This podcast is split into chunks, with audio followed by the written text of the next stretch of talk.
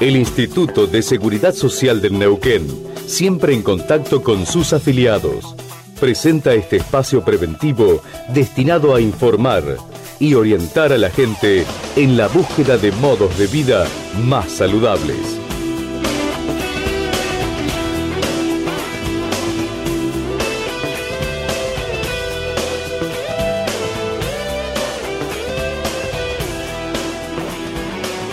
Hola, muy buenas tardes, muy bienvenidos a este espacio de salud que todos los jueves Instituto de Seguridad Social del Neuquén ofrece a ustedes, señores oyentes. Y como todos los jueves desde hace 12 años, con seguridad, con temas que son de su interés y que tienen que ver con su salud. Es en estos espacios que decimos de prevención comunicacional tenemos hoy en una entrevista telefónica al doctor Pedro Politi. ¿Sí? A ver si es posible, doctor Pedro Politi. Hola, sí, buenas tardes, Marisa, ¿qué tal? buenas tardes, Pedro, muy muchas gracias. Muy muchas gracias por posibilitar esta entrevista. ¿eh? Por favor, es un placer. Eh, Pedro Politi es médico con diploma de honor doctorado en la Universidad de Buenos Aires y es especialista en oncología clínica, que ese es el tema que nos va a ocupar hoy. Y a su vez es médico farmacólogo de la Universidad de Buenos Aires, ¿no? Sí, exactamente. Te has especializado en Estados Unidos, en el Instituto Nacional del Cáncer, y has mm, escrito muchos trabajos científicos que están publicados con la bibliografía, bibliografía internacional, y quiero destacarlo porque en este caso estás accediendo a esta entrevista y a su vez sos auditor externo y miembro de nuestro comité técnico y científico de instituto, ¿es así? Exactamente, es un honor, sí, es un privilegio poder trabajar en esta capacidad, sí. Fíjate que hablábamos de tu especialidad en oncología clínica. ¿Qué, ¿Qué ocupa, de qué se ocupa la oncología clínica?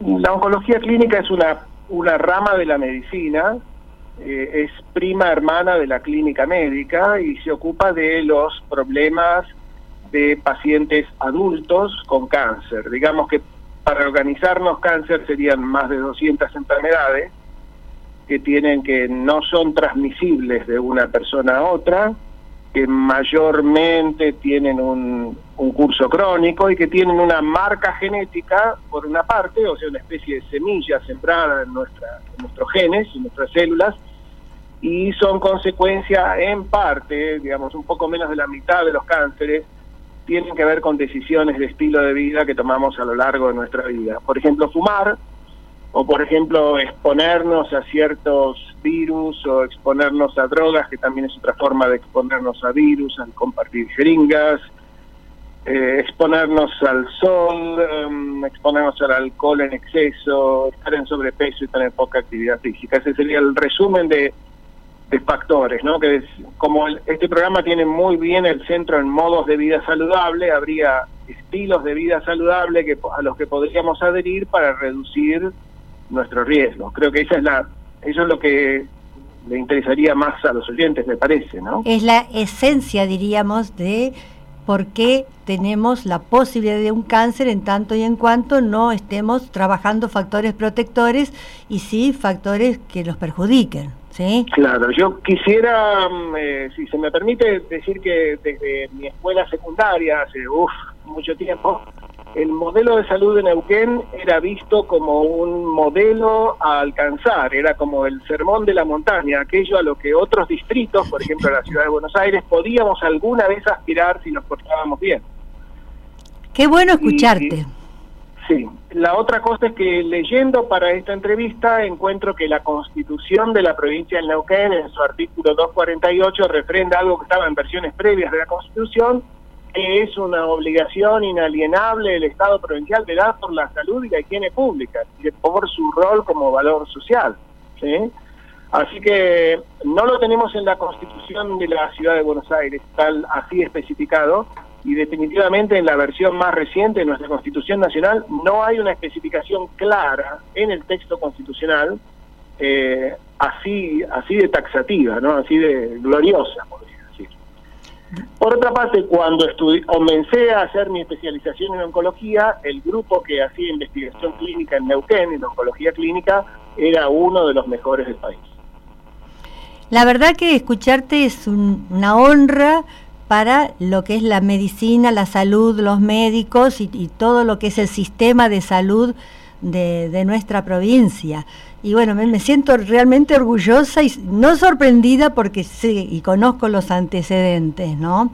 Pero fíjate vos que qué bueno esto de que ya tendríamos que tener en nuestros pobladores, en nuestros ciudadanos, en nuestra educación también una conciencia de que el cáncer es una enfermedad, como vos la definiste, pero que a lo mejor también puede ser prevenida, pero por supuesto tenemos que estar informados, porque yo soy una convencida, la información es uno de los principales factores de protección.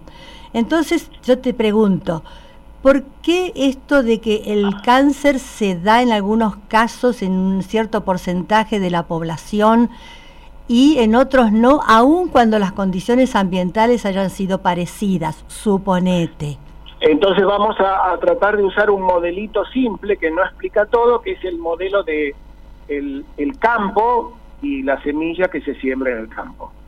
La semilla debería ser la carga que llevamos en nuestro genes y que en, en, algunos casos podemos heredar, de una propensión, una facilidad, una mayor tendencia, si le damos un estímulo adecuado. ¿Está bien? Entonces, la herencia o los genes serían de alguna manera nacer con una cancha inclinada desfavorablemente. Pero si nosotros armamos un buen equipo, podemos llegar la pelota, si se me permite la analogía deportiva, a pesar de que la cancha tenga un desnivel, un declive. ¿Está bien? Bien. Entonces, es con las decisiones de estilo de vida acumuladas a lo largo de, nuestro, de nuestra vida que vamos aumentando o reduciendo el cáncer. Me pareció interesante, Marisa, la, expresión que usaste de protección, porque se puede usar como la protección en el trabajo, eh, Neuquén es un área de intenso trabajo, y uno sabe que la protección nunca es perfecta, que además de la protección tiene que usar el sentido común. Es decir, usar casco hace reduce que uno se parta la cabeza yendo en un vehículo. Usar cinturón de seguridad, tener los frenos bien, todo eso ayuda. No, no hace que el riesgo vaya así. Entonces, protección quiere decir correr menos riesgos que quien no la usa, ¿verdad? Eh, mirá mamá como ando en bicicleta sin manos, sin mirar, sin casco, bueno, me doy el palo, ¿está bien? Claro. Entonces, ahora, cáncer mayormente, yo diría que 80, 80 más de 85% de los cánceres se dan en gente adulta y particularmente en gente mayor de 65. Estoy hablando, es decir, para todo lo que voy a decir hay excepciones. Hay cánceres en niños y hay cánceres en recién nacidos, pero representan, por ejemplo, en la edad de 0 a 15, mueren por cáncer 15 de cada 100.000 personas por año pero en la edad de 65 o más mueren por cáncer 2.500. O sea, de 15 a 2.500 es eh, más de 100 veces la probabilidad, ¿está bien? Entonces, en otras palabras, si uno mira el mapa del cáncer, es mapa de gente mayor de 65, más o menos en la mitad. Y luego la gente en la edad, digamos, adultos jóvenes y jóvenes, o sea, de 20 a 65 extendiendo un poquito la juventud, ¿no? Si habláramos de, grupos etarios, estaría muy claro y, y, bueno, en cierta forma es esperanzador que los niños, y tengo entendido también, son de más fácil curación, entre comillas, que a lo mejor los cánceres de los adultos mayores, ¿no? Porque son distintos, porque tienen distinta carga genética, porque la medicina con el, con el esfuerzo de muchas décadas y con el esfuerzo particularmente de los oncólogos que se dedican a, niños, se llaman oncólogos pediátricos, o sea, es una rama de la pediatría, así como la nuestra es de la clínica, han hecho extraordinarios progresos, se han sabido organizar eh, internacional e internacionalmente muy bien. Así que bueno, es afortunado que entonces si uno mira lo que es la, la pirámide de edad de la gente con cáncer, la mitad tiene, más o menos la mitad, tiene 65 años o más y un pequeño porcentaje tiene 15 o menos, ¿está bien? Luego podríamos hacer otra subdivisión entre los cánceres, digamos, de la sangre, de los órganos linfáticos, que lo ven los, los especialistas en sangre, los hematólogos, y luego nos queda lo que representa el 80-85% de los casos, que es los eh, tumores de los adultos, eh, de mama, de intestino, de pulmón, etc. Hablando de esta palabra que puede ser en cierta forma con una prensa, diríamos, preocupante de me encontraron un tumor. Necesariamente no tendría que ser algo maligno, ¿no? La medicina usa un lenguaje. Tumor es todo aquello que ocupa lugar. Si yo me martillo el dedo y, se me hincha, eso técnicamente es un tumor. Ahora, o sea que hay tumores inflamatorios que son necesariamente benignos, eh, hay fibromas en el útero que, digamos, el 99.99% son benignos, ¿sí? Eh, y hay otros otros tumores, otras cosas que ocupan lugar que, bueno, que, que pueden ser malignos. Pero como vos decías muy bien, Marisa, acá lo importante es ver qué podemos hacer para estar más sanos y para disminuir nuestro riesgo. Entonces, eh, no sé si quisieras que hablar de eso ahora o, luego. No, no, está todo perfecto. Lo que pasa que a mí me, surge esta palabrita que tanto usamos en nuestros espacios, en este espacio de salud y en todo lo, que es nuestro trabajo desde la prevención, ¿no? En Instituto de Seguridad, la palabrita de detección precoz, ¿no? Bueno, la, a ver, la ¿es posible? Sí, la detección precoz es posible, pero no es posible para los 200 cánceres. Ah, bien. Y no es posible con, con el mismo grado de precisión, de exactitud. Y desafortunadamente es cierto que hay algunos cánceres que son tan, tan virulentos, tan, tan agresivos, que a veces aún detectándolos temprano no se puede. Pero yo diría, hablemos de lo que podemos hacer, no de lo que no podemos hacer. Por ejemplo, es una historia gloriosa, la del Papa Nicolau, para detectar eh, el cáncer y, las condiciones que se acercan a él en el cuello del útero en la mujer, eh, porque hay tratamientos que son 99.999 curativos. Por ejemplo, en el instituto es eh, raro, yo en un año en monedas vi casos, eh, solicitudes, no, no pacientes, solicitudes de solo cuatro pacientes que tenían enfermedad de cáncer de cuello uterino eh, avanzado.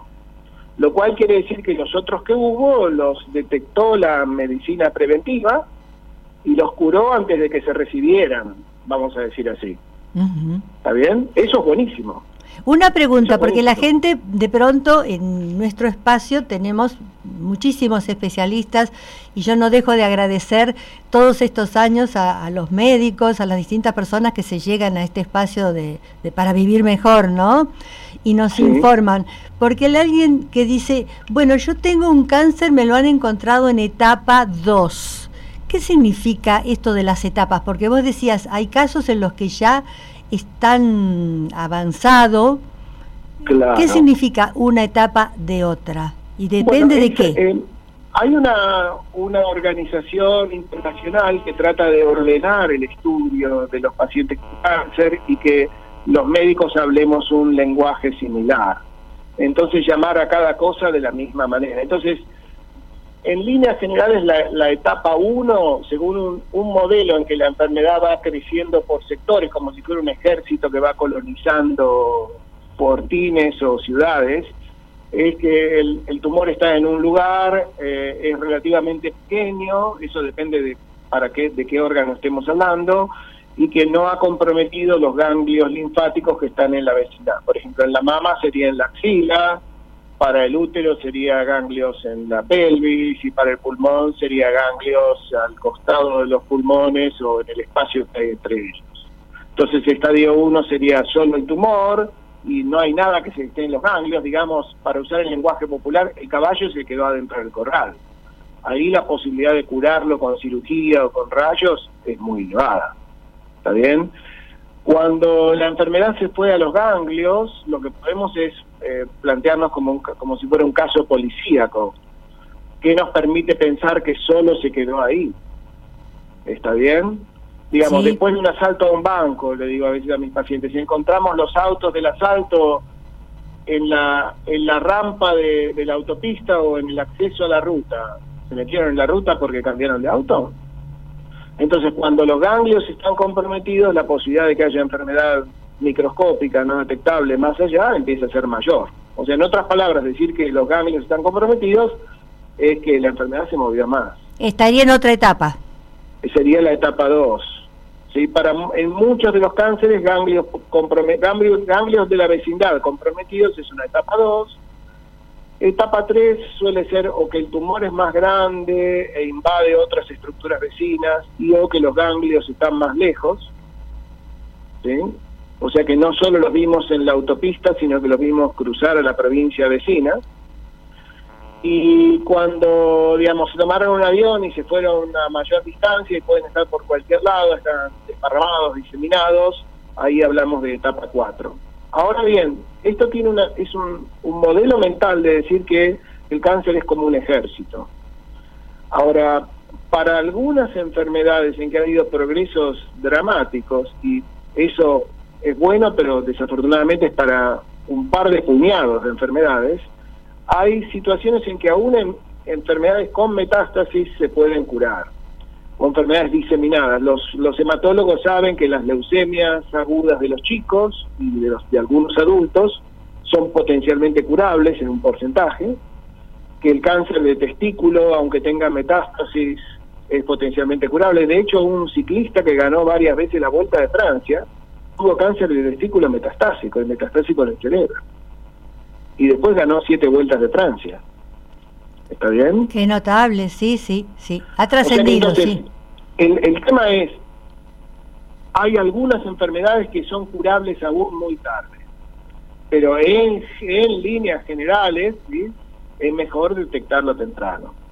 El problema que tenemos es que algunas de las herramientas de detección no, no son tan buenas porque confunden y llevan a cirugías que a veces pueden ser innecesarias. Entonces, en todo, en todo eso hay que usar prudencia y tener un médico de cabecera despierto, comprometido, lector, atía, que, eh, que sepa aconsejar.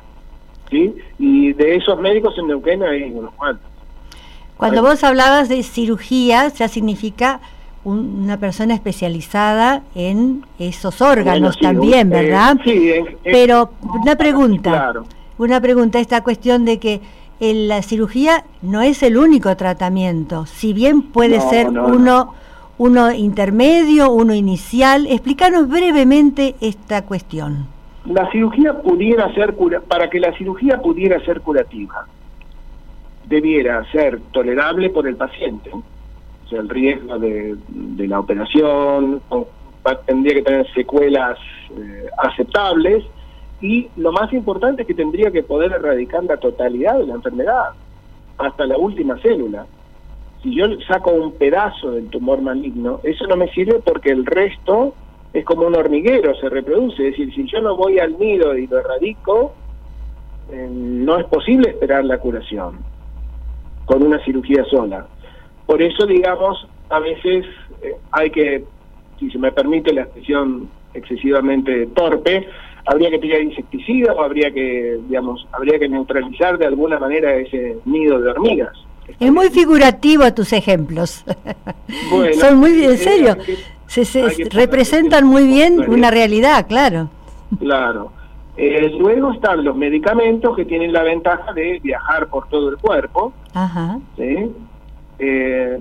Potencialmente atacando las células donde quiera que estuvieran. Ahora bien, los medicamentos que tenemos de hace muchas décadas eran menos inteligentes. Usando de nuevo imágenes figurativas y sin querer lastimar la sensibilidad de nadie, algunos medicamentos son como tirarle querosén o tirarle nafta y quemar todo, ¿sí? como en la guerra de Vietnam, napalm y quemar todo. O sea que algunos medicamentos son muy tóxicos para los tejidos normales. Eso lo vimos con algunas de las, algunos de los medicamentos de quimioterapia, particularmente los más antiguos, que hoy se usan muy, muy pocas veces. Pregunto, pocas veces. doctor, doctor, ANMAT, si esto no fuera bueno, ¿cómo lo permite? Oh, tendría tendría que decir en público que ANMAT está constituido por funcionarios que son seres humanos. Bien, bien. Ah, eh, ANMAT no sería el ejemplo más glorioso.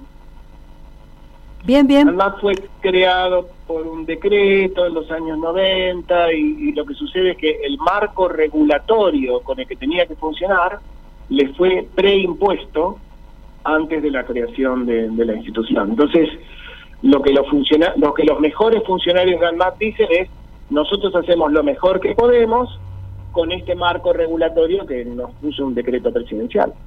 Bien, bien. Esto respecto de los medicamentos. Y dentro de medicamentos... Sí, sí estoy dispuesto a decir en público que, que ANMAT apruebe algo no está mal, pero la verdad no es garantía de nada. Ahora bien, esto, se, esto lo dicen médicos, colegas míos norteamericanos, de su agencia regulatoria norteamericana. Claro, con otro nivel de expectativa bastante más alto, ¿no? Entonces, en otras palabras, que algo esté aprobado para el uso en, la salud humana, lo que quiere decir es que pasó ciertas pruebas y requisitos burocráticos.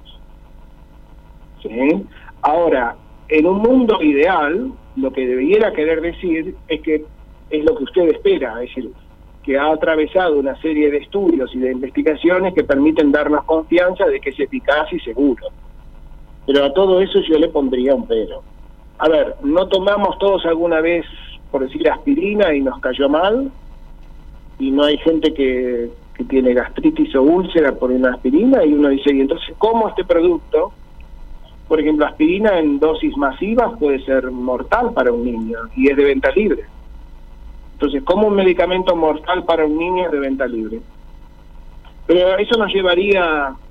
Bien, bien. Sería mi otro, sombrero, nos llevaría muy lejos. Otro día con gusto lo hacemos, si le parece. ¿Cómo no? sí, sí, por supuesto, por supuesto. Ah, yo tengo todavía unas cuantas cuestiones para, para plantear, ¿no?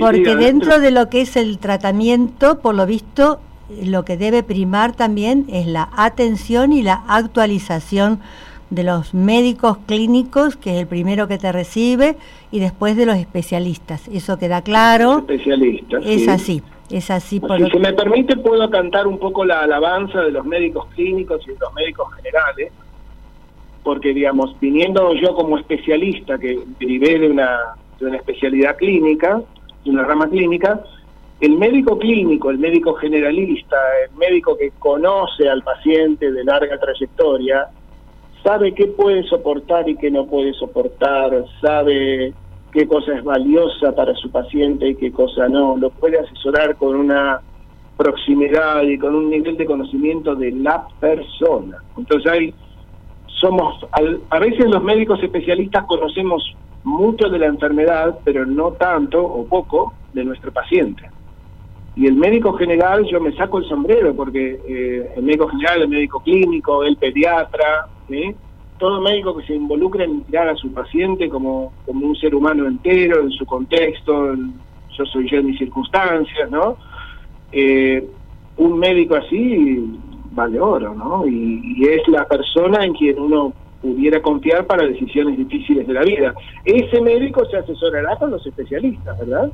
Formará un equipo. La idea es, así como nosotros tenemos un comité en el instituto, habrá un equipo, ¿sí? Por eso una preocupación importante es ver dónde está el clínico, dónde está el médico general, el que conoce al paciente, para que sepa si esta propuesta de intervención le viene bien. Voy a dar un ejemplo. Hay algunos tratamientos muy buenos, pero que son su exceso se elimina por el riñón, entonces tenemos que saber que la función del riñón está bien porque si no se va a intoxicar. Otros se eliminan por el hígado y vale lo mismo otros son muy duros y un paciente que no esté muy fuerte no lo va a poder tolerar, igual que una cirugía. Entonces la pregunta es, ¿quién conoce a ese paciente y quién da fe que esto es tolerable, que es razonable? ¿Está bien? Digamos, para decirlo de otra manera, ¿quién lo conoce y quién lo protege? El médico clínico, el personal de familia. Bueno, eh, también yo estoy escindido porque, de nuevo, tengo mi formación clínica y mi formación como especialista y yo diría, bueno, yo diría, si me pongo el sombrero especialista, digo, yo como buen especialista sé lo que tengo que hacer para proteger. Pero cuando, cuando escucho a mi lado clínico, digo, bueno, yo como médico clínico que conozco muy bien a su paciente, puedo conocer detalles, puedo conocer de su historia pasada, puedo saber a qué es alérgico, puedo saber qué le trae malos recuerdos. Una vez una paciente me dijo, no, doctor, a este hospital yo no quiero ir porque ahí le pasó algo muy feo a mi mamá. ¿Sería justo mandar a esta persona al mismo lugar en que le trae todos esos malos recuerdos? Bueno, sería hacerle hola. Sí, en esto, en esto que estás diciendo, eh, pero ya para un segundo bloque, me quedaría, bueno, preguntar entre otras cosas, ¿no? ¿Cómo hacer el tratamiento del aspecto emocional, familiar, social? Eh, ¿Cómo hablarle sobre el cáncer y sobre todo, de acuerdo como vos decías, al tipo o la etapa de la enfermedad? Porque todo va a cambiar a la personalidad del enfermo, ¿no? Y alguna otra cuestión me queda pendiente, pero vamos a una pausa, doctor Pedro Politi, ¿te parece? ¿eh? Bueno, vamos a la pausa exactamente. Hasta luego.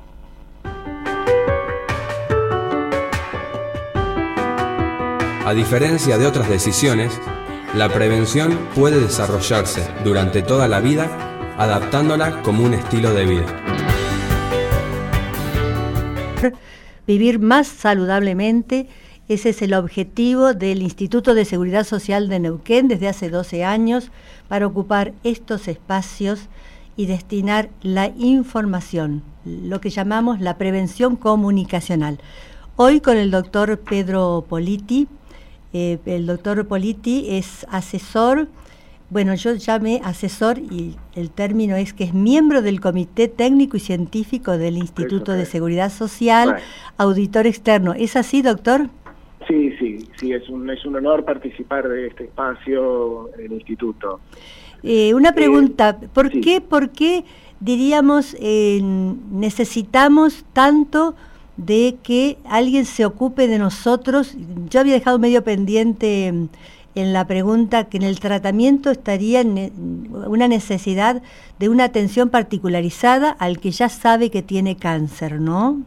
Bueno, a ninguno de nosotros seres humanos, sanos o enfermos, nos gusta que nos traten como un número.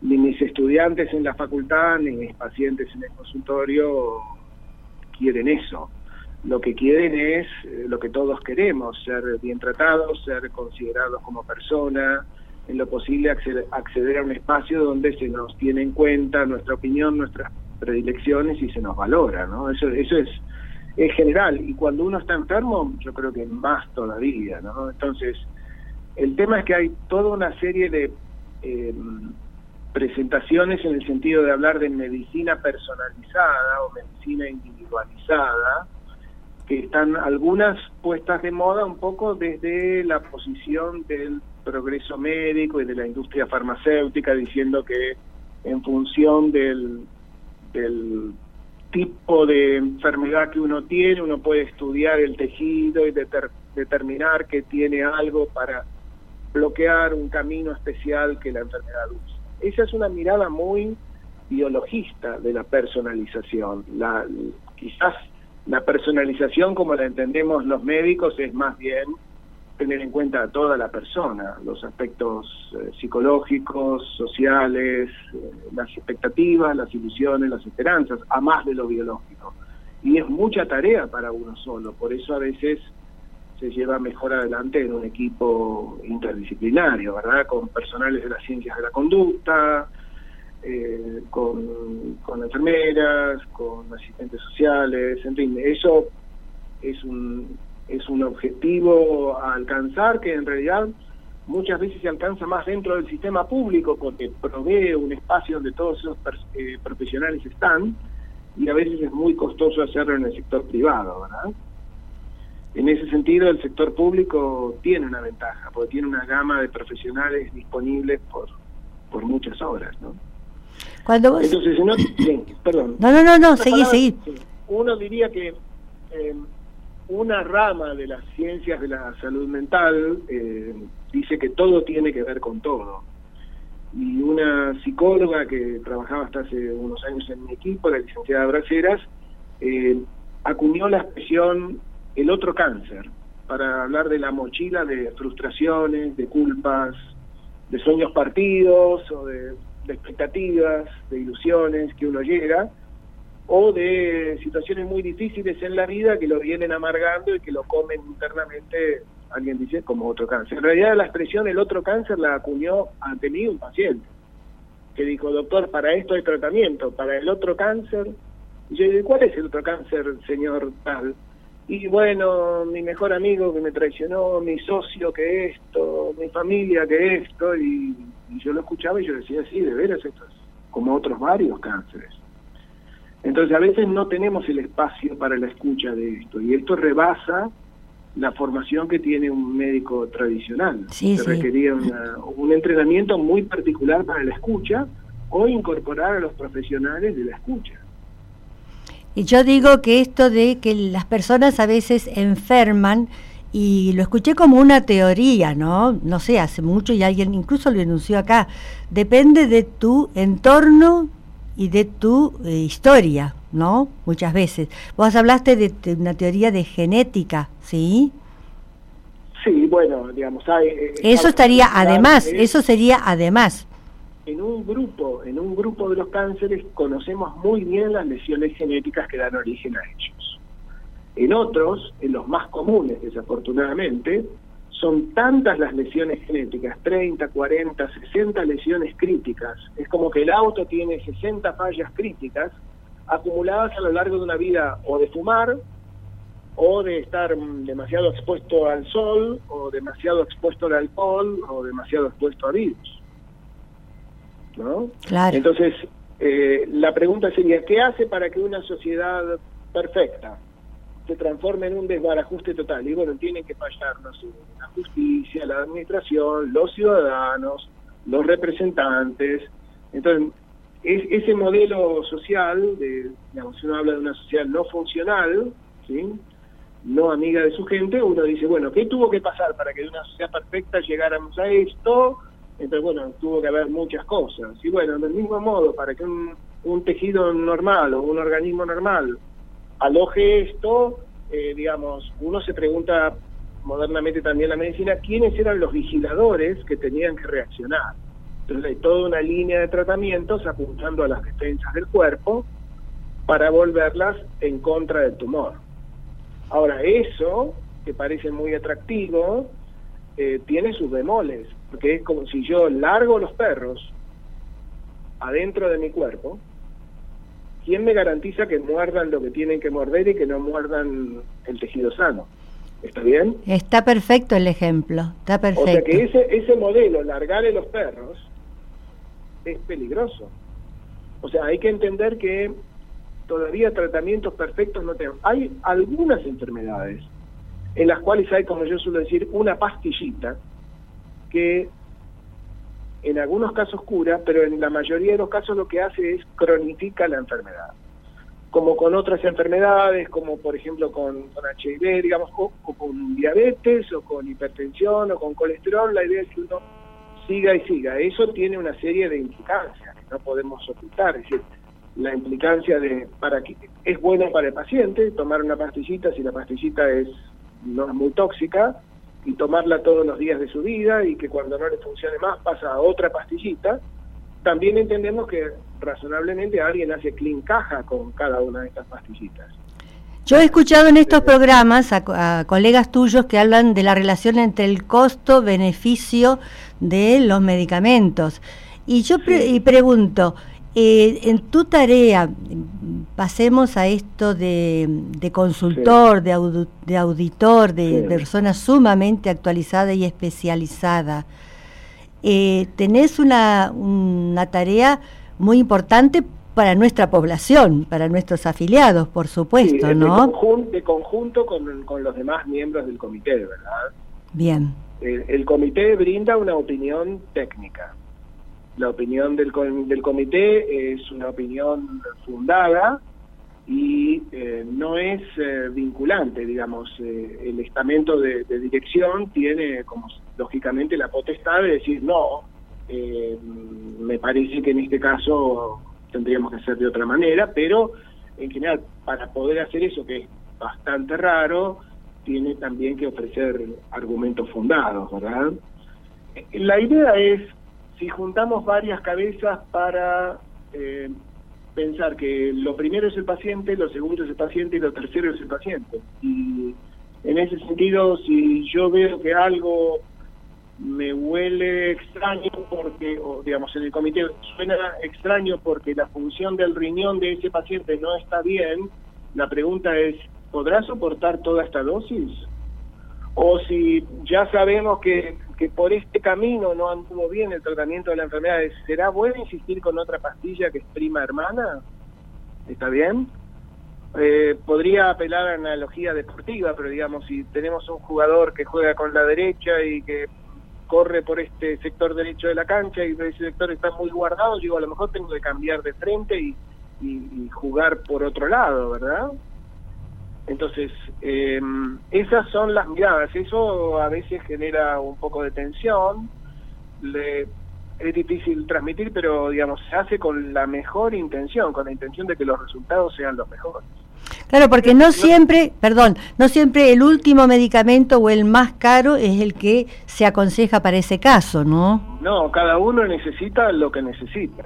Claro. Si, si lo tenemos, qué suerte. Si no lo tenemos, la pregunta es qué hacer para ir a buscarlo. ¿sí? por supuesto que siempre es mejor que la medicación exista que que no haya tratamiento disponible para algo. Para la gran mayoría de las enfermedades hay opciones, o sea que si a uno le dicen que no hay opciones, uno debería buscar otra opinión adicional. Eh, en términos generales, bueno, es también es cierto que ese, ese es mi trabajo aquí en Buenos Aires, ¿no? Segunda opinión en oncología, pero bueno. Entonces, yo creo que el tema sería que eh, la medicina va hacia un modelo de transformar la enfermedad oncológica en una enfermedad crónica. Y la sociedad en general no tiene mayor problema con eso, porque dice, lo que podemos curar, curémoslo. Y eso va a costar un esfuerzo muy grande. Lo que no sabemos si podemos curar, pero lo podemos hacer durar 10, 20 años, o 5, 10, 15 años, eh, ¿qué tiene de malo eso?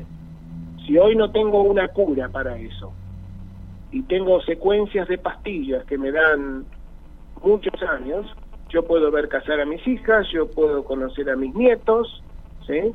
A sí, claro. Eh, es, es interesante. Entonces, ese modelo, bueno, es un modelo de, eh, de costos crecientes, pero a cambio tenemos a la gente viva, entera, eh, disfrutando su vida o ganándose la vida, ¿sí? Eh, respecto del tema costos, el comité no, digamos, no puede tener como primera mirada los costos, porque si la idea es minimizar los costos, eh, no le demos nada a nadie y ya está, pero eso es inmoral, ¿no? Exactamente. Hola. Exactamente, sí, sí. Entonces, el comité no mira minimización de costos, porque considera que eso es inmoral. El comité dice, ¿cuál sería el estándar más elevado internacionalmente? Dentro de la gama de opciones posibles, ¿qué sería lo mejor? Primeramente, ciegos para el costo. Y después decimos, bueno, sería esto, ups, lo tenemos que pagar, bueno, veamos cómo lo hacemos, veamos qué podemos hacer. A veces es no desperdiciar dosis, a veces es no hacer que digamos que el tratamiento dure lo que tenga que durar, es decir, de, alguna manera usar criterios internacionales. Muchas veces los medicamentos sirven para una enfermedad en una etapa de la historia de la enfermedad, pero no luego o no antes. Entonces eso es un poco el tema de usar el rigor internacional más elevado para decir si esto funciona en tal situación, esta es la situación en que te lo vamos a cubrir, por supuesto, 100%, y en otra situación tendrías que explicarme por qué. ¿Está mm, bien? Totalmente de acuerdo, sí. ¿Cómo sería, a ver, cómo sería en Canadá? De Canadá conozco un poquitito, de Italia conozco un poquitito y de España un poquito menos. Pero, por ejemplo, y de Estados Unidos, por supuesto.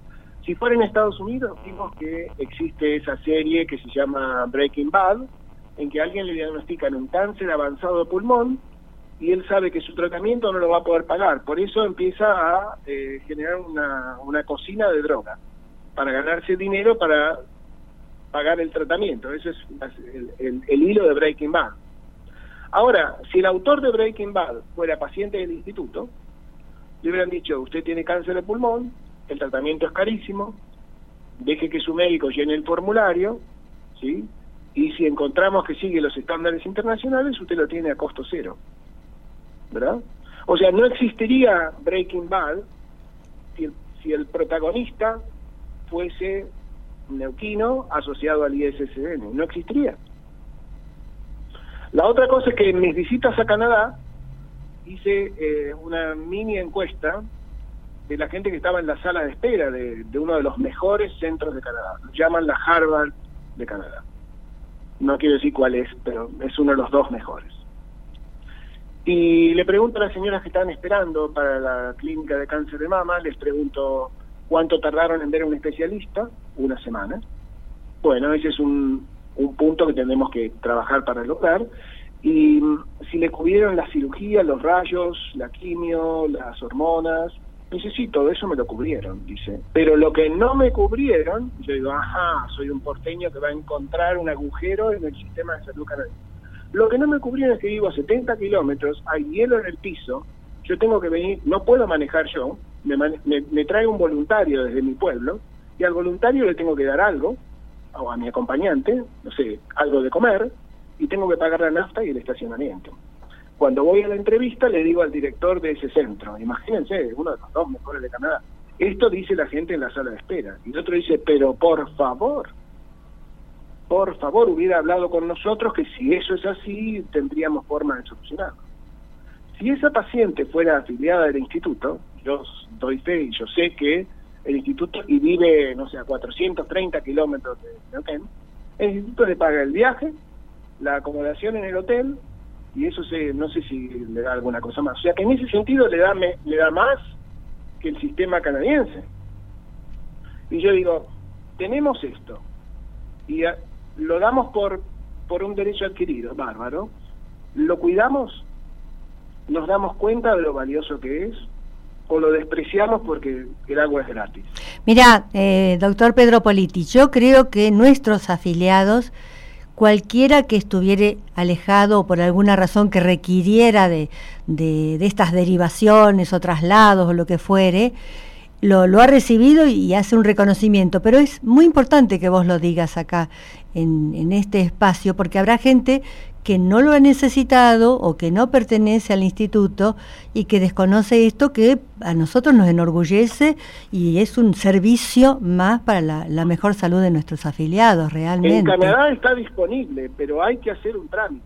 Claro. Aquí lo tiene todo el mundo. Acá tenés el teléfono para llamar, claro. interpreto que es fácil, eh, después si, si, no es fácil me gustaría saberlo, pero interpreto que, que está ampliamente disponible. Doctor, eh, diríamos que vamos a cerrar con algo con lo que vos empezaste. Hablaste de estilos de vida. ¿La alimentación tiene alguna importancia? Se estima que entre 30 y 40% de los cánceres tienen que ver en, la sociedad occidental, digamos, en la sociedad de Neuquén, en la sociedad argentina, tienen que ver con exceso de alimento para la poca y poca actividad física. Eso vale para cánceres de páncreas, de mama, de útero, de hígado, ¿sí? de estómago. Entonces hay algunas enfermedades que son enfermedades de la inactividad, del sedentarismo y de la sobrealimentación. Sobrealimentación no, no en el sentido de riqueza, sino de una mala selección, digamos, comida basura, demasiado rica en fritanga, en carbohidratos y en alcohol. ¿Ok? Perfecto. Entonces, eh, de hecho, la posibilidad de morir por cáncer está estudiada en una investigación en 900.000 estadounidenses. Eh, si uno está en sobrepeso, el riesgo de morir por cáncer se duplica. Así. Y el riesgo de morir por cáncer del revestimiento interno del útero, que es una enfermedad por arriba de los 50 años, se triplica o cuadruplica. El riesgo de morir por cáncer de hígado se multiplica por 6. O sea, no es una pequeña cosa. Hablaste de una palabra clave que de la que a veces no se hable, que se habla que es de la actividad física o el sedentarismo. El combo, claro, el combo de actividad física más alimentación saludable, es decir, más fruta y verdura, menos grasa de origen animal. Yo no digo ponernos veganos, sino afinar bien la cosa, es decir, Eh, carne todos los días es, es mucho, pero cuando yo era mm, joven, eh, la idea es que si uno no comía carne todos los días, estaba alimentando mal, ¿no? Exactamente. Yo llegué a Estados Unidos a eh, digamos, eh, escandalizando a mis compañeros de, de especialidad, porque le decía, dieta de convaleciente, churrasco y ensalada, y ellos gritaban, oh no, veneno. Ujú. Nos reíamos mucho, ¿no? Pero bueno, ellos tienen sus hamburguesas. Pero lo que quiero decir es que con el correr del tiempo, alimentación sana, es decir, más fruta, más verdura, más pescado. Poca gaseosa, poca fritanga. El alcohol, bueno, eh, permítaseme una broma, mm, alguien dice ni exceso ni defecto, bueno, en moderación, ¿verdad? En moderación. Y el tabaco, mirá que nosotros tenemos El desde instituto, desde hace añares, un programa que es actitud, tu disposición para dejar de fumar. ¿Qué pasa con el tabaco? El tema es que si uno no está dispuesto a dejar de fumar, uno es como un adolescente al que la madre le golpea la puerta y le dice, ¿ordenaste tu pieza? Ufa, no quiero. O sea, si uno no está contemplando la posibilidad de dejar de fumar, eh, el esfuerzo no va a servir. Pero hay toda una serie, eso, programas como el que tienen en Neuquén, como el que hay en Neuquén, de cesación de tabaco, de modo que si uno se pregunta sobre eso puede tener un aconsejamiento ahí sí personalizado. Y es muy bueno que el sistema de salud pague el tiempo de los profesionales para el acompañamiento, el, asesoramiento, sí, eso es un largo camino. No se desanda de un día para el otro. La otra cosa que sería importante es eh, el control de la exposición al sol. Neuquén tiene un sol espectacular. Ahora bien, quien tiene que estar expuesto a él durante muchas horas por el día tiene que usar algún tipo de ropa protectora, ponerse bajo un alero, ejercitar los horarios. A veces en las escuelas los chicos y chicas hacen actividad física en el horario peor del sol, o sea, entre las 11 y las 3, ¿no? ¿No es cierto? ¿No los hemos visto todos? Es así. No digo en, no digo en Neuquén, digo en, digo en todos lados. Entonces, quien tiene tez clara tiene más riesgo. Eh, la tez clara implica una mayor vulnerabilidad. Entonces hay que cuidarse más, habrá crema pantalla, habrá sombrero, habrá usar la cabeza, estar debajo del alero. Eh, hay varias cosas, hay varias cosas. La otra cosa es vacunarse contra hepatitis, porque la hepatitis facilita una serie de cánceres, particularmente el del hígado. La pregunta es, ¿te vacunaste contra la hepatitis B? La vacuna es gratuita. Hoy día está en el calendario nacional.